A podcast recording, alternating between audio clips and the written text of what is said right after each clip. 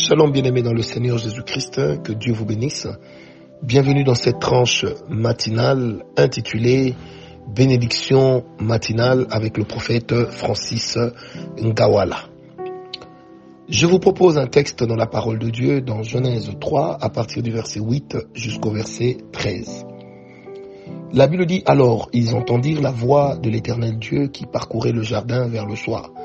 Et l'homme et sa femme se cachèrent loin de la face de l'Éternel, au milieu des arbres du jardin. Mais l'Éternel Dieu appela l'homme et lui dit, Où es-tu? Je répondis, il répondit, J'ai entendu ta voix dans le jardin et j'ai eu peur, parce que je suis nu et je me suis caché. Et l'Éternel Dieu dit, Qui t'a appris que tu es nu Est-ce que tu as mangé de l'arbre dont je t'avais défendu de manger? L'homme répondit, La femme que tu as mise auprès de moi m'a donné de l'arbre et j'en ai mangé. Et l'Éternel Dieu dit à la femme, pourquoi as-tu mangé cela? La femme répondit, le serpent m'a séduite et j'en ai mangé. Bizarrement, en lisant ces paroles, Dieu n'a pas posé la question au serpent, pourquoi tu es venu vers la femme? Parce que Dieu, dans sa pensée, sait qu'il a créé l'homme et la femme pour être au-dessus des animaux et non pas pour leur être assujettis. Mais ces deux derniers devaient être au-dessus des animaux. Première réalité. Une autre chose qui est importante, bien aimé, c'est que dans le jardin d'Éden, l'homme était capable de savoir où se trouvait Dieu. Bien aimé, nous disons que Dieu est présent, certes, mais quand nous parlons, Dieu est omniprésent partout, certes, mais quand nous parlons de la présence de Dieu, c'est que nous parlons d'une dimension particulière dans laquelle l'Éternel est en un endroit et il s'y manifeste. Alors dans le jardin d'Éden, on peut dire que l'homme dans son esprit était capable de capter le mouvement de Dieu. Nous étions comme dans une salle dans laquelle Dieu pouvait commencer à gauche et on voyait comment le vent soufflait jusqu'à un certain niveau. C'est ce qui se passait dans le jardin d'Éden. Lorsque l'homme et la femme pêchent, la première des choses qui se passe, bien aimé, avant même que l'Éternel n'ait les ait châtiés, eh ben, ces deux derniers ont déjà perdu perdu une chose, ils ont perdu la capacité de pouvoir supporter la présence de Dieu. Ils ont commencé à s'écarter de la présence de Dieu. Vous savez, dans ma vie chrétienne, je me suis rendu compte d'une chose.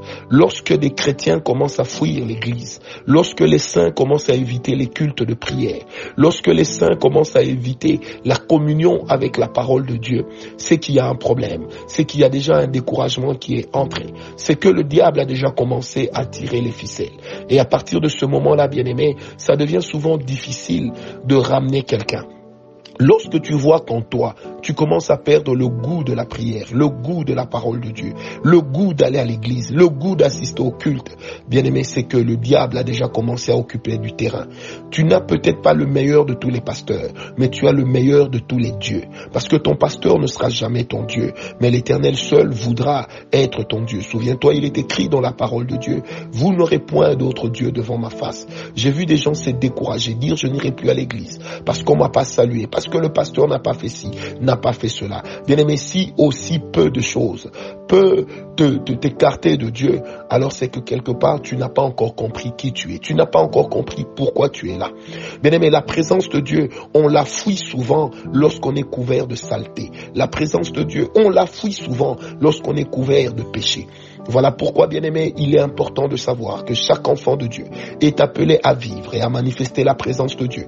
Et qu'à cause de cela, bien aimé, il est il faut absolument que toute personne qui s'approche de Dieu, que toute personne qui marche avec Dieu, que toute personne qui croit en Dieu, bien aimé, puisse d'abord laisser à Dieu la première, et eh ben je dis bien la première place. Et nous devons savoir, nous en tant que chrétiens, que la sanctification dans la vie chrétienne n'est pas une option, elle est une obligation. Je répète, la sanctification n'est pas une option, elle est une obligation. Le péché, ce n'est pas seulement le sexe ou l'impudicité. Le péché, c'est aussi le mensonge. Le péché, c'est aussi la médisance. Le péché, c'est aussi l'hypocrisie. Le péché, c'est aussi les détournements. Le péché, c'est aussi le vol. Le péché, c'est aussi la prostitution. Le péché, c'est aussi la haine. Le péché, c'est aussi tout ce que tu fais dans le but de troubler la vie d'autrui, dans le but de détruire l'autre. Tout cela s'appelle péché. Et tout cela porte la connotation de péché. Ne restreins pas le péché à ton entendement. Élargis le maximum que possible l'espace de péché afin que tu sois dans une vie de consécration. Bien aimé, l'homme en écoutant Dieu et la femme, ils ont fui, non seulement qu'ils ont fui loin de la présence de Dieu, mais ils sont allés se faire des ceintures. Le but de ces ceintures, c'était de cacher la nudité. Le but de ces ceintures, c'était quoi? C'était de se couvrir. Oh, c'est l'image aujourd'hui que le chrétien nous donne. Il vit dans le mensonge, il vit dans le péché total. Mais lorsqu'il est devant les gens, il a une attitude. Lorsqu'il est devant les gens, il est il prend une apparence que le Seigneur Jésus-Christ appelait tombeau blanchi lorsqu'il parlait des pharisiens. Il les a traités de tombeaux blanchis. Bien aimé, quand nous venons à l'église, tout le monde est saint. Quand nous venons à l'église, tout le monde est pur. Quand nous venons à l'église, tout le monde est frère, tout le monde est sœur. Mais je voudrais dire à quelqu'un, la vie chrétienne ne se mène pas à l'église. La vie chrétienne se mène dans notre vie de tous les jours. La vie chrétienne, c'est ce que nous sommes dans notre quotidien. La vie chrétienne, c'est ce que nous faisons dans notre quotidien.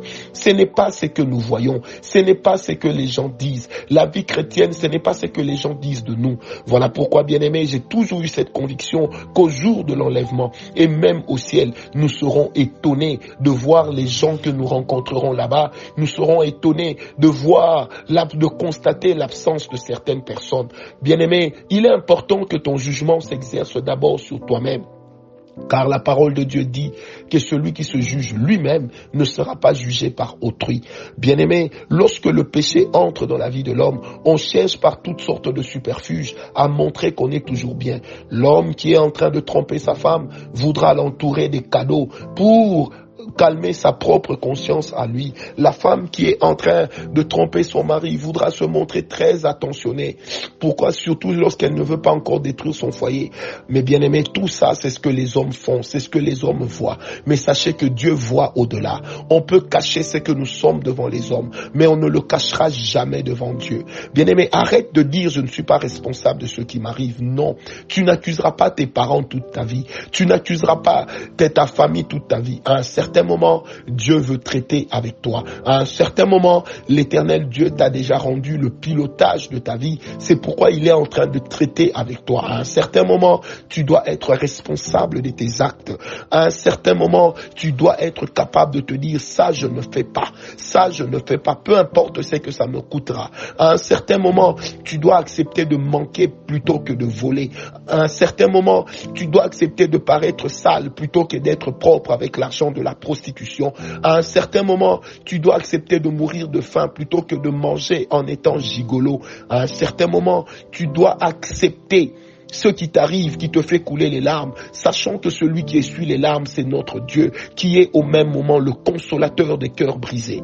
Bien-aimé, il est important que toi-même, là où tu es, que tu saches que l'Éternel t'appelle, que l'Éternel t'attend à un niveau supérieur à là où tu es, à un niveau supérieur à ce que tu es en train de faire. C'est pourquoi il est important, bien-aimé, dans le Seigneur Jésus-Christ, que chacun de nous, puisse apprendre à avancer avec Dieu dans la sanctification. Bien aimé, le péché n'est pas une promotion. Le péché n'est pas une promotion. Ça peut te faire rire aujourd'hui, mais pour l'éternité, le péché ne te fera pas rire. Nous sommes responsables. Dieu a posé la question à l'homme. Qui t'a dit que tu étais nu? As-tu mangé le fruit? Dieu savait que l'homme a mangé le fruit, mais Dieu voulait l'entendre de l'homme. Et la réponse de l'homme, plutôt que de dire directement oui, il a jeté la responsabilité sur la femme.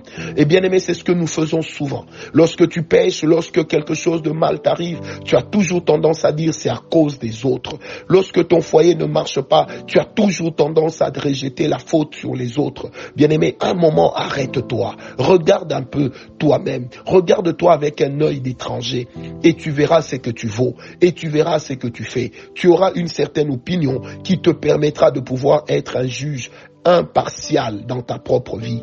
Bien-aimé, rejeter la faute sur les autres, rejeter la responsabilité sur les autres, c'est dans la nature humaine. Mais je voudrais dire à une personne qui prie avec moi et qui médite avec moi en ce moment, bien-aimé, tu sais, le jour où tu seras devant Dieu, tu ne pourras jamais lui dire, je me suis, j'ai tué parce que on voulait me tuer. Tu ne diras jamais à Dieu, j'ai fait ceci parce qu'on m'a fait cela. Tu diras jamais à Dieu, il a terni ma réputation, alors je suis sorti avec sa femme ou avec son mari. Tu ne diras jamais à Dieu, non, bien aimé, devant Dieu, il n'y aura que toi et Dieu. Devant le tribunal de Dieu, il n'y aura que Dieu et toi. Bien aimé, quand Dieu a parlé à l'homme, il n'a pas parlé à la femme. Quand Dieu a parlé à la femme, il a cessé de parler à l'homme, il a commencé à parler à la femme. Parce que Dieu traite avec chacun de nous individuellement quant à ce qui est du péché. Dieu traite avec chacun de nous individuellement quant à ce qui est de la sanctification. Alors, toi, chrétien, Sache que tu as reçu de Dieu la possibilité de vivre au-dessus du péché. Dans Romains 6, l'apôtre Paul est en train de faire l'apologie de la vie chrétienne. Il est en train de faire l'apologie de la nouvelle naissance. Et quelque part, il dit, et je paraphrase, que lorsque nous sommes en Christ, nous ne sommes plus en dessous du péché, mais nous sommes au-dessus du péché. Bien aimé, dans la vie d'un chrétien, le péché doit être devenu accidentel. Le péché ne doit plus continuer à être le fruit d'un planning.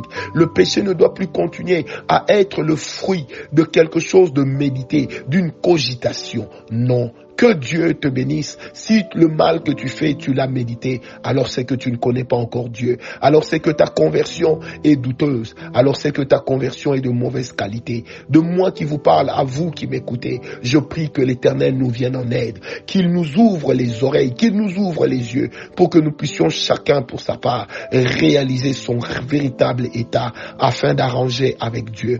Oh bien-aimé, il est un Dieu merveilleux. Il est un Dieu qui ne tient pas compte des temps d'égarement mais il est un Dieu qui attend notre repentance et il est disposé à te pardonner, il est disposé à te relever, il est disposé à te donner de vaincre, il est disposé à te donner une nouvelle chance.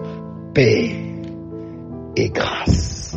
Que Dieu vous bénisse, prophète Francis Ngawala, dans son instant intitulé Bénédiction.